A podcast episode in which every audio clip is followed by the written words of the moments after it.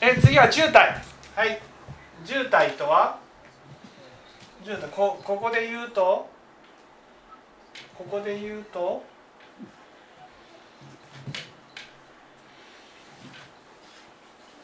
苦しいものばかり集めてしまう。なぜ？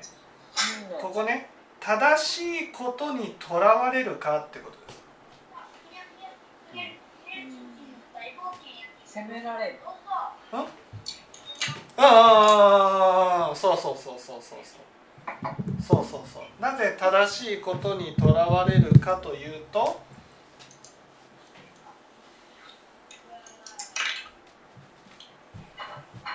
正しいことにとらわれるかというと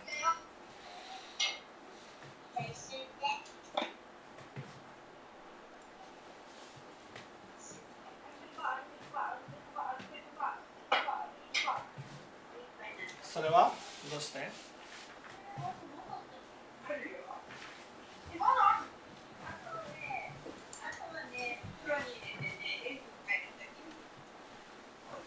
なぜ正しいことにとらわれるんですか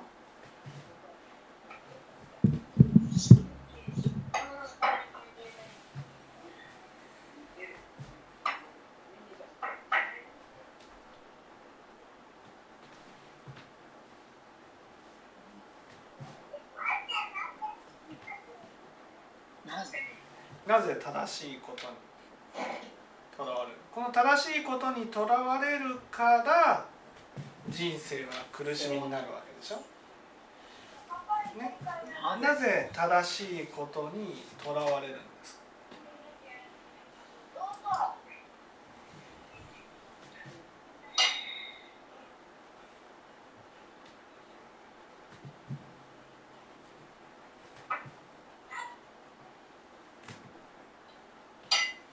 責められるからではなくて責められないように正しい。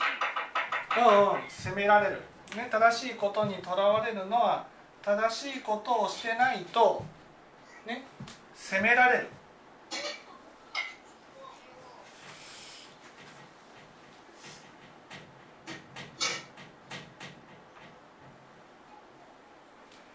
じゃあこうこうここをちょっと分析してみましょうか。ここをちょっとねまた第二の謎解き。責められるっていうことはどういうこと？責められるっていうことは？責められるっていうことは？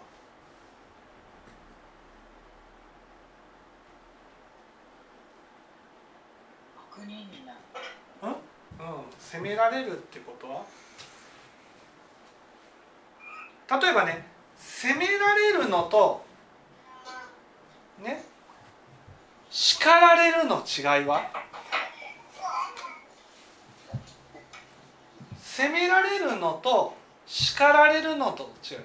ものすごくこう相手に言ってるけどそれは責めてるの？叱ってるの？責めるのと叱るのと何が違う？責めるのはうん自分の怒りをぶつけるというえー感じかな。でも怒りを起こして叱ってる場合もあるじゃないですか。あー怒りを起こして叱ってる。例えばそのうん蓮くんがさねあの道路を飛び出してね車にひかれそうになったとしたらだよ。ものすごい怒りを起こして「だれだれだそれは責めてるの叱ってるの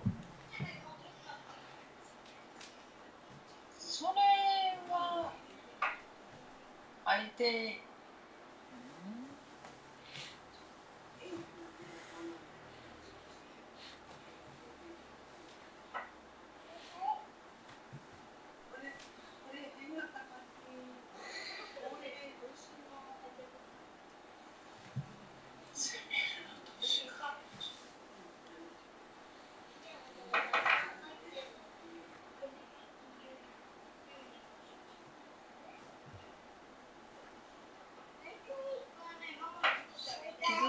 てもいいっていう気持ちがあるかないか。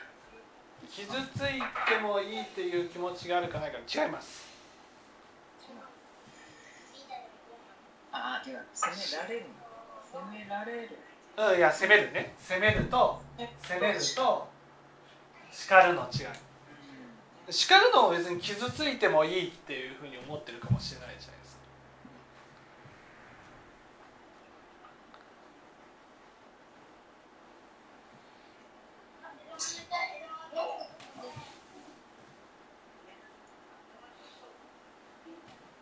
責めるのと叱るのと。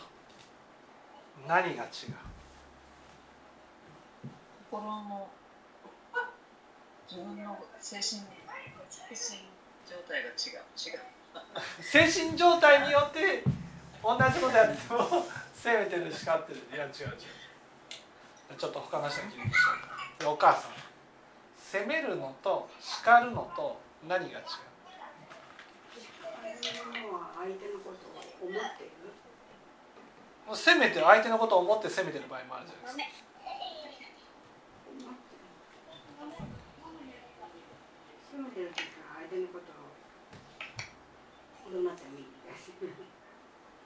責めてるのこと叱るのとの違い良くなってほしいって責めるのと叱るのとの違いいや責めるのも良くなってほしいって責める場合もありますよ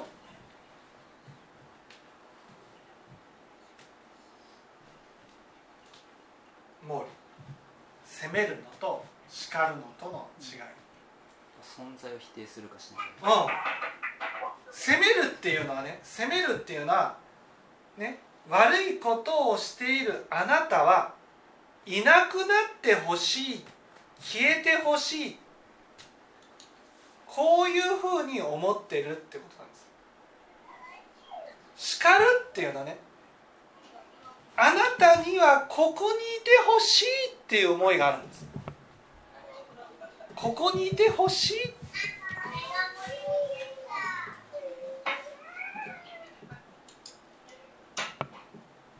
責めるっていうのはできなかったらね消えてほしい。邪魔だからいなくなってほしい。迷惑だから存在しないでほしい。こういうのがあるんです。存在否定があるんです。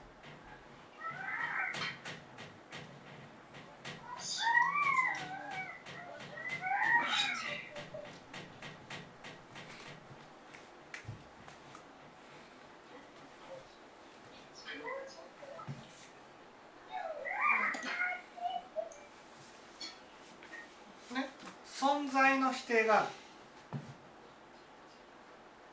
ということは私たちはう思って生きてるんですかどう思って生きてる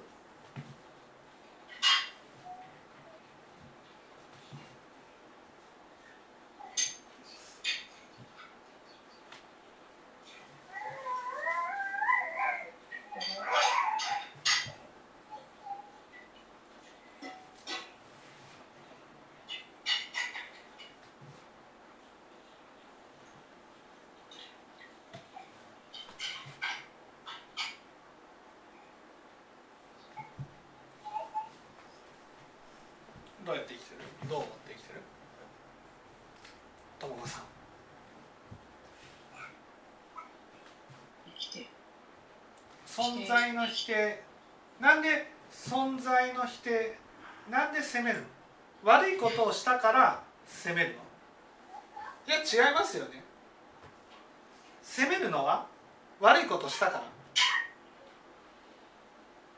違いますよねなんで責める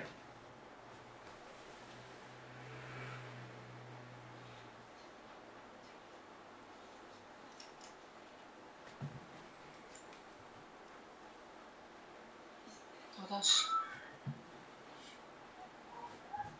攻める時は攻める時はね相手を悪として攻めるわけです。から悪として攻めるから正しいところに立とうとする。でも相手が悪いから責めてる。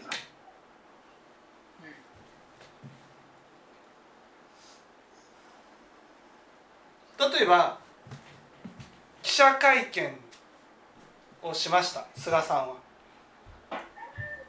コロナ対応に専念したいからね。えー総裁選には出ません。以上です。って言って去っていきました。ね。それに対して記者がね。最後まで答えてくれないんですか？って責めましたよね。そんなに答えないことが悪なの？そんなに悪なの？悪いことなの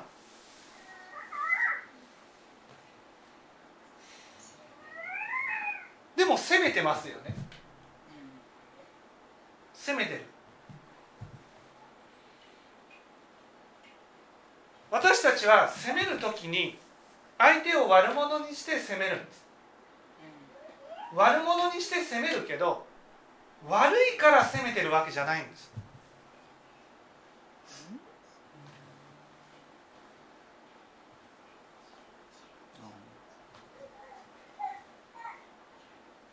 あれわかります？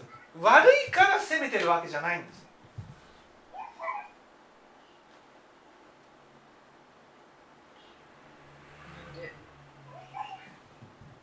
もちろんねそのうーんなんていうんですかね、えー森ね森さんがね森元会長さんがね悪い発言をしたと。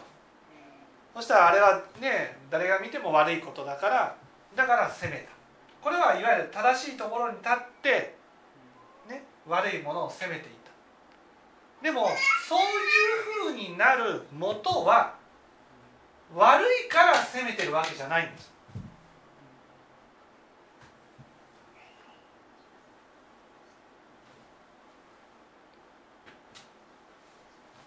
悪いから責めてるわけじゃない。そうでしょ？菅さんがね？菅さんが記者会見をしなかった、ね、それで去っていった、ね、それに対してね？記者記者の人がすごい責めた。ね？立憲民主党だったかな？の枝野代表が、ね、政権放棄だ無責任だって言って責めた。そんなに総裁選に出ないことが悪いことなの。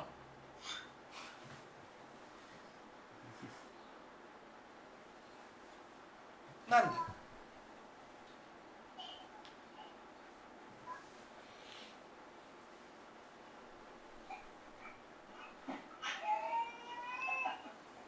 つまり私たちは攻める時は相手を悪者にして攻めてるけど悪いから攻めてるわけじゃないんです。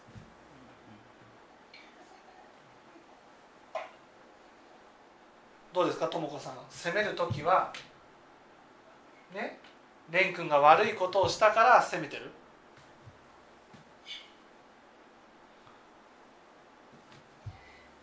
なんかこう自分の中にあるものを吐き出したくて。吐き出したくてはそこはちょっともうここでは置いといて。また別また別どうして攻める？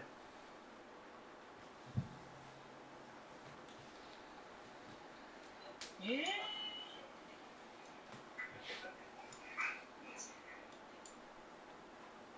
攻めたくてですね攻めたくて攻める。どうして？攻めたくて攻める。攻め攻めずにはいられない。なんで？なんで攻めなんで攻めずにはおれない？いられない。なんで攻めずにはいられない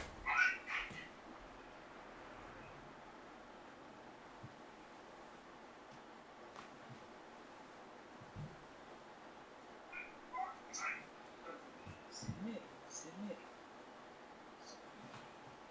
攻めてなんでなんで責める？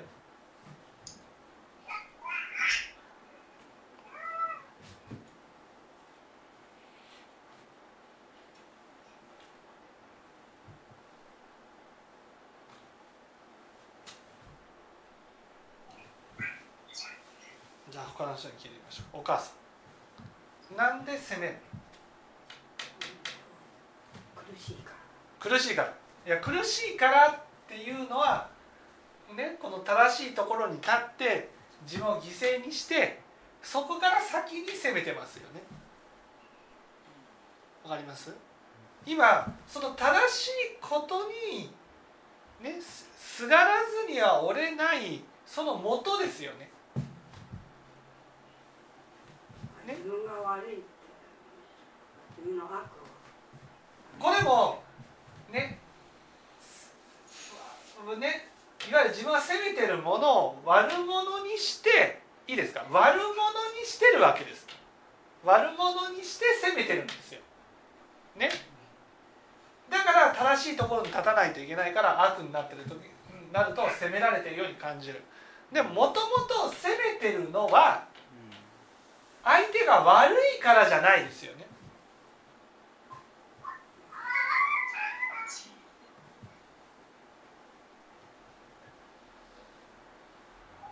ってるか間違ってるのも悪も一緒ですなんで責める？お父さんなんで責める？自分の存在がなくなってる。うん違う違う。それはねそれは私が存在を否定するから。うん存在を否定するから。だから否定されてるように感じて、うん。ね、正しいところにすがらずには折れないっていうふうになるわけですだからそもそも、ね、そもそも論ですよ。うん。うんそもそもなんで責めるの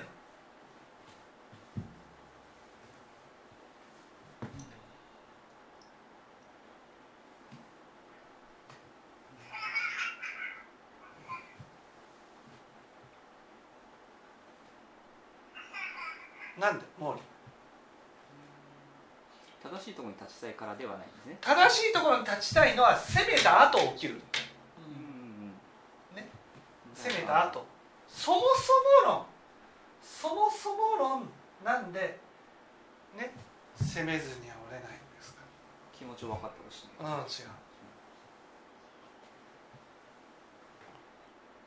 う。なんで攻める？悪いから攻めるんじゃなくて？自分が苦しいから苦しいからっていうのは、ね、攻めてねそれでこうなんていうんですかねこのその後正しいところに立っていろんな悪を作るわけですうん。いろんな悪を作って苦しみが起きてねそれで人生は苦難が起きてるから。そもそも論自分の思いに動いてほしいのこれはね思い通りにならないから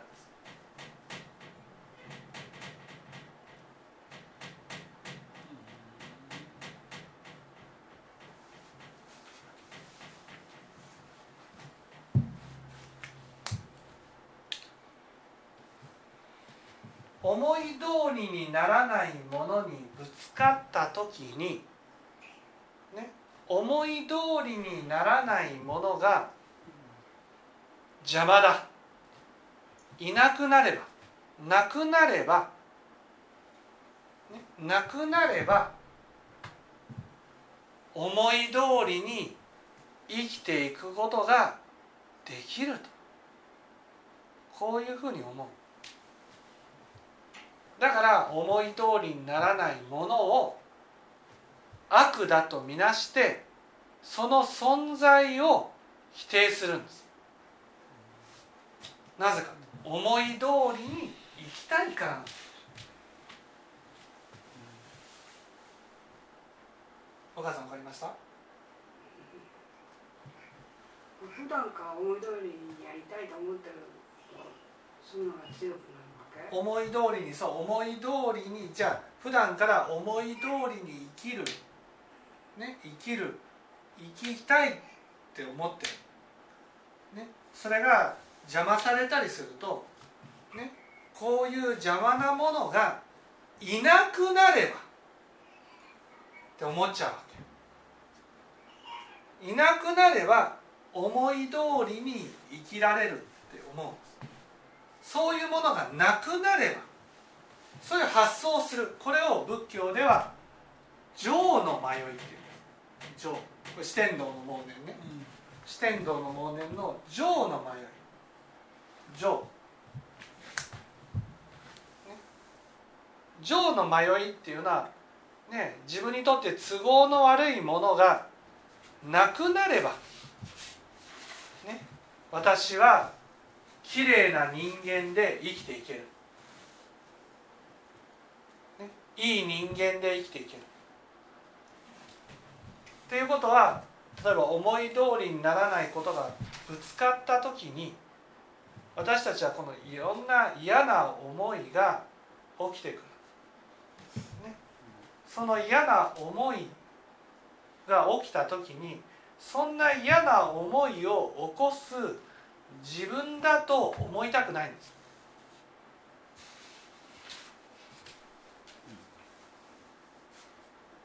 だからそういうものが嫌な思いを起こすようなものがなくなればお母さんもよく言うでしょ。あの人があんなことを言ったから私は怒っちゃった。っていうことは私はあの人がああいうことを言わなければ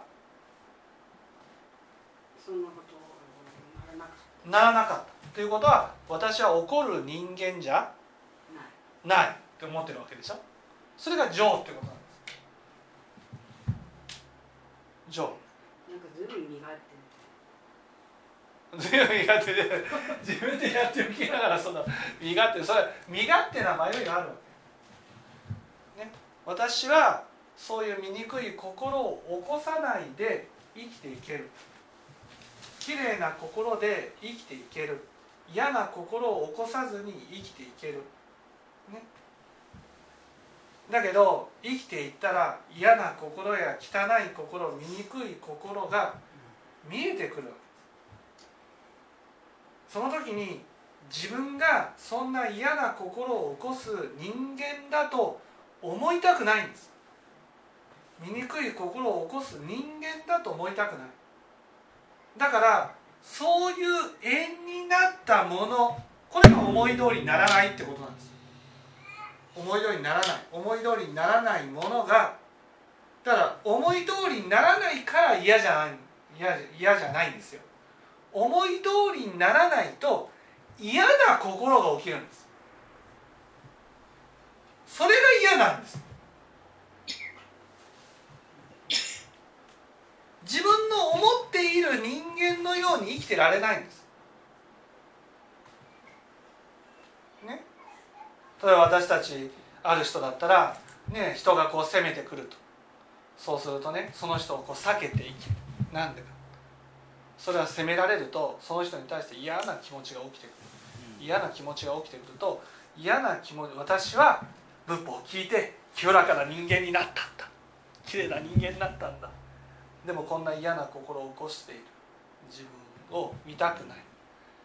あこの人がね避ければこの人がいなくなればそういう発想をするわけですよ私たち、ね、そういう醜い心や嫌な心弱い心を見なくて済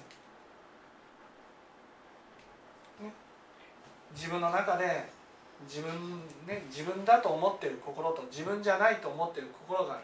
自分じゃないと思ってる心が結局消えてなくなればいいと思ってるんです。ね自分は優しい人間だ思いやりのある人間だ温かい人間だ。もちろんねそれは自分の一つの側面を表してるわけです。でもねそれと同じように自分は冷たい人間だ無慈悲な人間だ妬みや怒りやね愚痴を起こす人間だっていうものがあるでも私たちはそういうものをこの世から消し去れば綺麗な人間になれると思ってる。綺麗なねね優しい人間になれると思ってる。でもね生きていったら思い通りにならないことがいっぱい起きる。思い通りにならないことが起きたらね自分の中で認めたくはないけどいろんな心が起きてくる。そのいろんな心に対してねこんな心を私にはないんだ。こういうふうに思っちゃうんです。私にはこんなに人を否定する心やねね怒りを起こす心なんてないんだ。ないんだっていうふうに思うためにはねそういう心を起こす、ね、あいつがあんなことをしなければこんな心にはならなかったんだ、ね、こんな心になったのはあいつが悪い。だからあいつがね目の前からいなくなれば私はまた綺麗な人間になれる。それは相手を否定してるとの同時にね自分の中にある醜い心や汚い心を否定してるってことになるわけで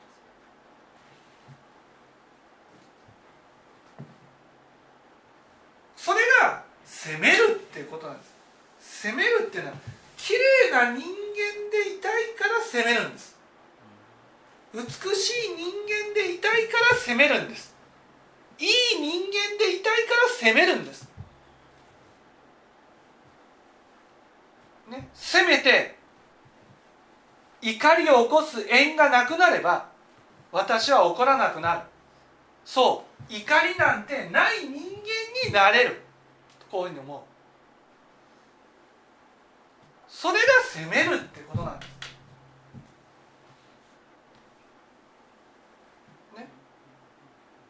だから私の中でこれは自分だと認めている心とこれは自分じゃないっていうふうに認めてない心があるわけです。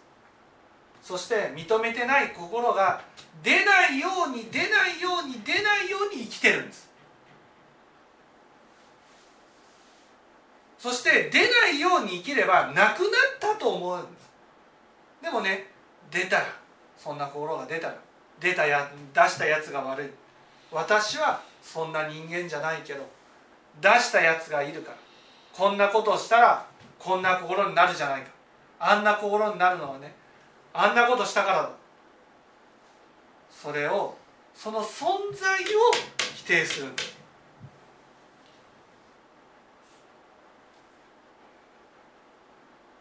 私をこんなふうに怒らせたやつが悪い。私がこんな嫌な思いになならせるやつが悪い、ね、そんな嫌な心がある自分だ。怒らせる、ね、怒るような自分だと思いたくない。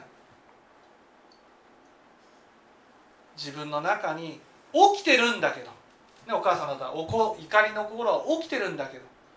でも私の中でその怒りを起こす自分を何ていうんですか認めてないんです。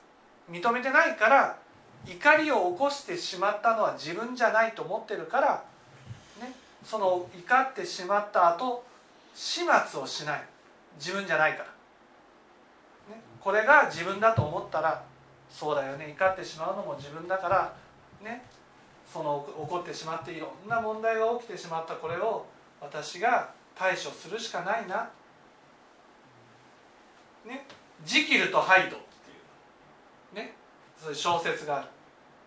あれは自分の中のもう一つの乱暴な側面を全く別の人格として生きていくっていう話なんです。だからねあのジキルっていうね優しいね先生がハイド氏になった時にはですよ人を殴ったり乱暴を起こしたりしてもねジキル博士に戻ったら何の対処もしなくて済むんです。殴っちゃったハイド氏で殴っちゃったからね。ハイド氏のやったことは私が悪かったですってジキルの時に謝ることはしないってことなんです。そういうふうにジキルとハイドだったらねジキル博士はハイド氏の存在を否定して生きてるんです。だけど最後ねその薬を使わなくてもジキル博士がハイド氏にね変身しようとする姿を見られたんじゃないかと思って自殺するんです。ジキル博士は。つまりハイド氏としてやったいろんな種まきの責任を取らないといけないってなった時にそんな自分ハイド氏を持ってる自分だと認めたくなくて自殺するんですね。それと同じように私たちは、ね、怒りを起こす面とかね、えー醜い面とかそういうものを自分の中でこれは自分じゃないと思って生きてるんです。ね。だけどそのもう一人の自分っていうのをね受け入れて生きていく。これも自分なんだっていうふうに受け入れてねそしてもうもう一人の自分がやった対処をねしていく。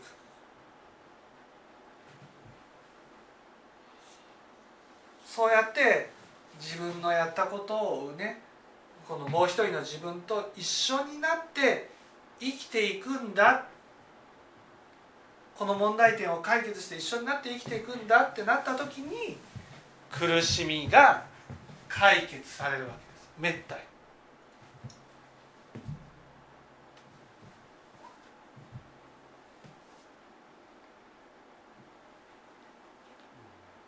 だから人が思い通りにならなくて嫌な心が起きてもねああ嫌な心を起こす自分なんだなってね。